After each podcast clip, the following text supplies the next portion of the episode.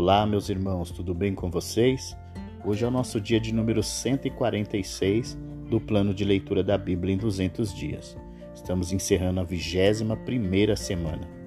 E nós lemos o livro de Oséias a partir do capítulo 14, encerramos o livro de Oséias, começamos o livro de Joel, também encerramos o livro de Joel e começamos o livro de Amós, indo até o capítulo de número 3. Em Oséias, no capítulo de número 14, o Senhor Deus faz um convite ao seu povo. É um convite de arrependimento. Deus amava Israel apesar de seu pecado e rebelião, e ainda desejava o arrependimento do povo em vez de sua destruição. Ele até lhes deu palavras de confissão para usarem ao pedir perdão. Nessa oração, eles reconheceriam seu pecado, prometeriam que não mais buscariam ajuda das nações estrangeiras. Eles não adorariam deuses feitos pelo homem, mas confiariam inteiramente em Deus e em sua misericórdia. Se eles se arrependessem, Deus, em seu amor, lhes daria um espírito de fidelidade para substituir a sua infidelidade atual. Ele os abençoaria com revigoramento, beleza e força e os ajudaria a desenvolver uma vida frutífera para ele. Deus garantiria ao seu povo que lhes dariam bênçãos muito maiores do que aquelas que eles esperavam, mas nunca receberam, e de sua adoração a Baal e sua busca pela prosperidade. O profeta fecha o seu livro com uma sabedoria, dizendo para lembrar a seus leitores que, se eles ouvissem sua mensagem, encontrariam uma bênção, mas se a ignorassem, encontrariam o desastre. Sabemos pela história que o povo não respondeu ao apelo de Deus. A nação de Israel, o reino do norte, foi conquistado pela Assíria, suas cidades destruídas e o seu povo levado para o cativeiro estrangeiro. Encerramos assim o livro de Oséias e começamos agora o livro de Joel. Em Joel, capítulo de número 1, o profeta anuncia grande destruição na agricultura de Judá por meio de uma grande praga de gafanhotos. Toda a infraestrutura agrícola foi comprometida. Tão devastadora era a atual praga de gafanhotos que mesmo as pessoas mais velhas não conseguiam se lembrar de nada parecido. Todo o campo foi destruído. Joel mandou o povo passar a história da praga para os seus filhos e netos, para que não fosse esquecida.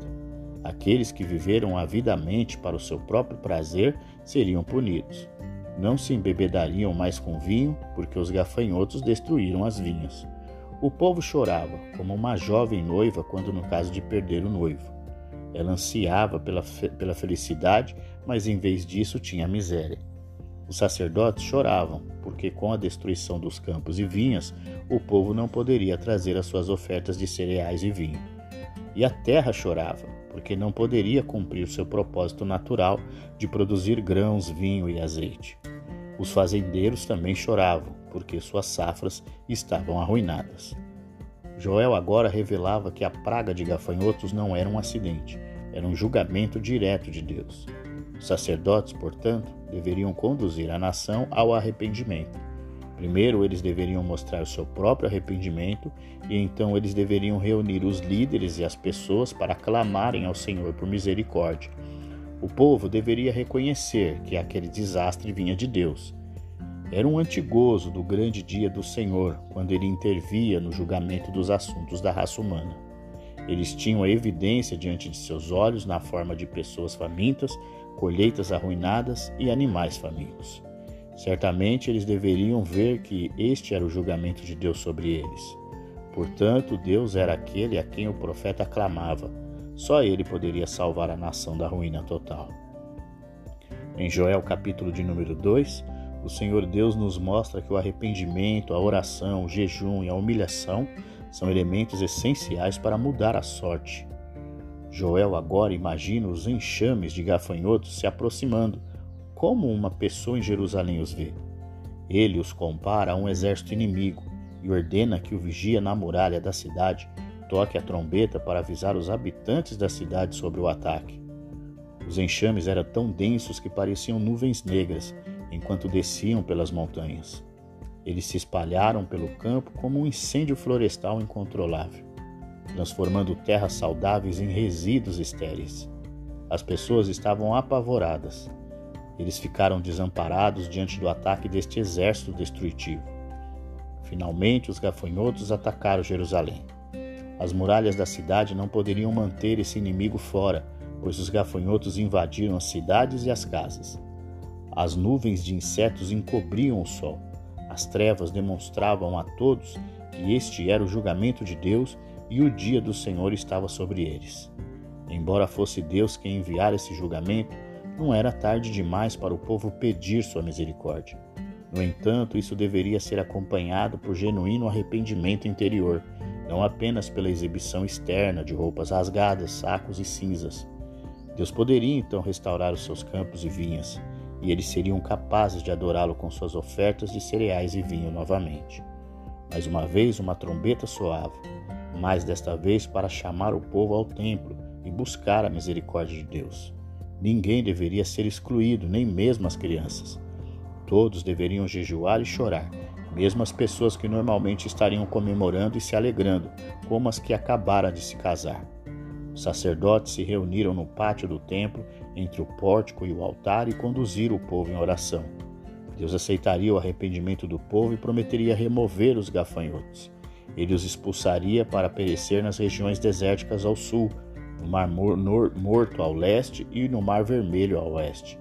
Poderia haver algum desagradável, é, algum algo desagradável no início do, por causa do cheiro das milhões de carcaças de gafanhotos em decomposição, algumas até amontoadas no chão, outras levadas para a costa, mas depois disso a terra voltaria a ser produtiva.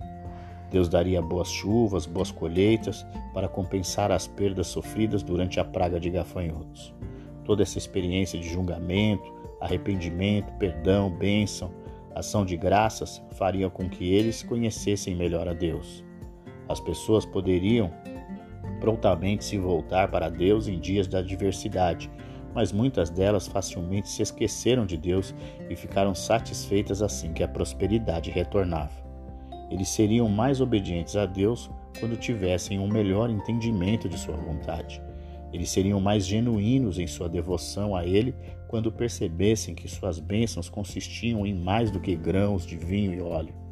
Jó esperava o dia em que Deus daria a todo o seu povo esse melhor entendimento, colocando o seu espírito dentro de cada um, independentemente da idade, sexo ou posição social. Não seria como antigamente, quando Deus deu seu Espírito apenas a certas pessoas para tarefas especiais em ocasiões especiais. Tudo isso deveria acontecer antes do amanhecer do grande dia do Senhor. A escuridão e o terror da praga dos gafanhotos era apenas uma vaga imagem do horror daquele último grande julgamento. Naquele dia, os crentes seriam salvos, mas os pecadores morreriam. Em Joel capítulo de número 3, o Senhor anunciava que iria restaurar a sorte de Judá.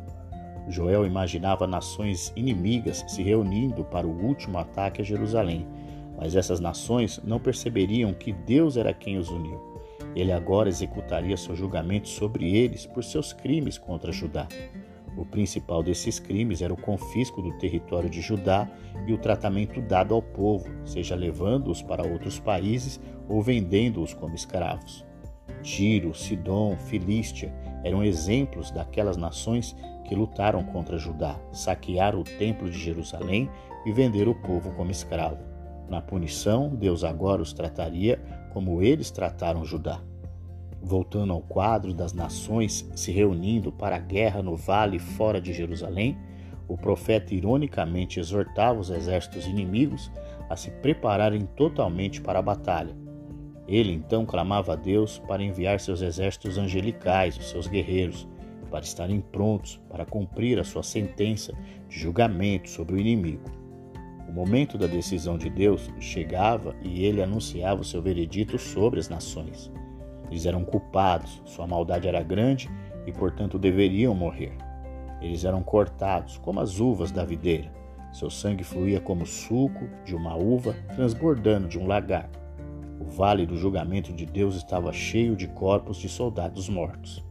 O tempo do julgamento de Deus sobre seus inimigos também era o tempo de sua libertação de Jerusalém. Ele protegia o seu povo do castigo, purificava-o da impureza e dava-lhe paz e prosperidade. Tendo punido todos os inimigos, simbolizados aqui pelo Egito e Edom, Deus agora habitava entre o seu povo para sempre. Os perseguidores receberiam sua justa punição, mas os justos entrariam na vida eterna. Assim nós encerramos o livro de Joel e começamos o livro de Amós.